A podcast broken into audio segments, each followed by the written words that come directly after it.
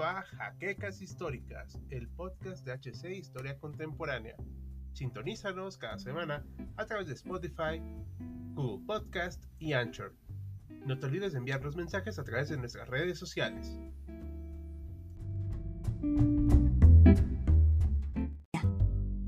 Hola historiadores, soy Asterión y hoy quiero que me acompañen a uno de los relatos más peculiares de la historia política reciente de México.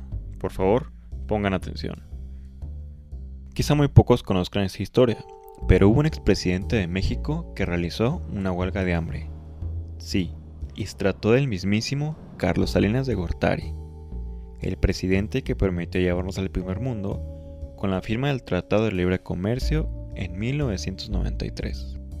Pero ¿cómo fue que una de las figuras más poderosas de México terminó entrando a la casa de una señora desconocida en un sector popular de una colonia de Monterrey a pedir asilo? Esta historia se remonta a finales de 1994. Para entonces, la administración del presidente Ernesto Cedillo atravesaba por una crisis económica que los medios bautizaron como el error de diciembre y que internacionalmente se le llamó la crisis del tequila. Ya saben, la devaluación del peso mexicano, quítale tres ceros a la moneda, inflación y un largo etcétera. Ante tal crisis nacional, hubo una lluvia de acusaciones contra Carlos Salinas de Gortari, a quien se le culpaba de haber dejado la economía sostenida con alfileres.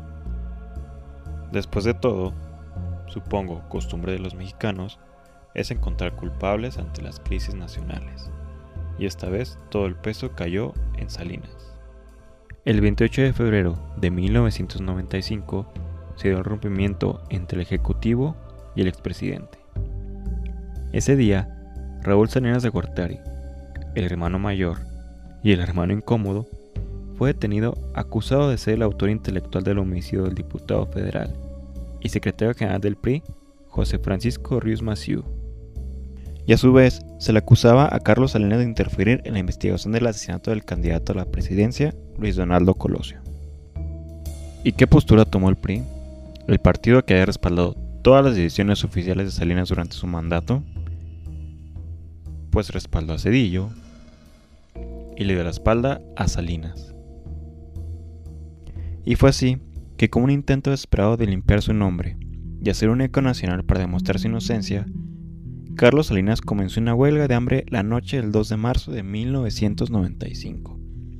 Así es, el hombre más poderoso de México hasta hace algunos meses, ahora estaba solo y con hambre.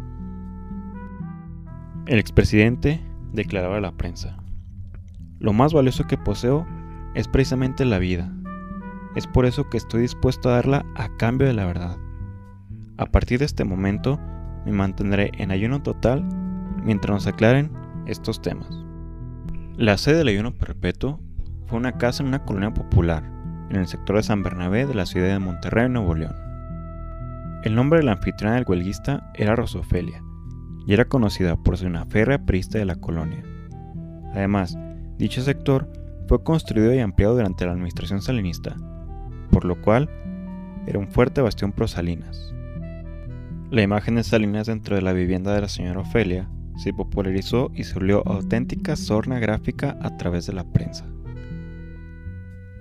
Podemos apreciar al expresidente usando una icónica chamarra de cuero, sentado en una cama individual y en un costado un pequeño mueble con algunas fotografías personales, una bandera de México y botellas de agua.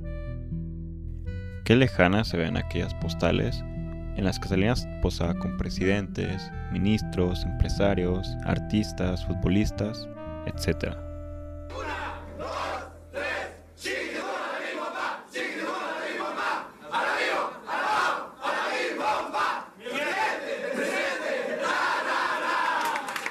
Como respuesta a la huelga, el presidente Ernesto Cedillo designó un representante oficial que fungiera como mediador de la disputa.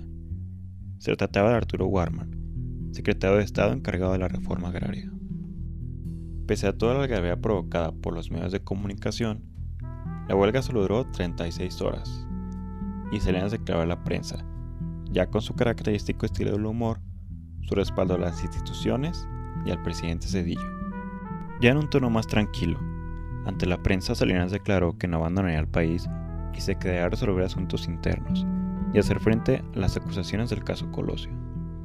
Sin embargo, a los pocos meses se exilió a Irlanda, país donde no existía el tratado de extradición hacia México, y regresaría esporádicamente durante el sexenio de Cedillo.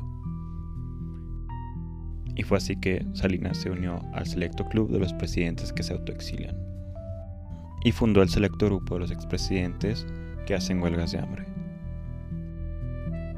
Y así pasó a la historia el último expresidente mexicano con un poder imperial, pero que quedó reducido a una simple burla política en cuanto perdió la investidura presidencial. Esperamos les haya gustado esta anécdota de nuestra historia. Soy Asterión y los invito a contarnos sus opiniones, seguirnos en nuestras redes sociales, darle me gusta al video y compartirlo, para que sepan de este pedazo inolvidable de nuestro pasado. Saludos.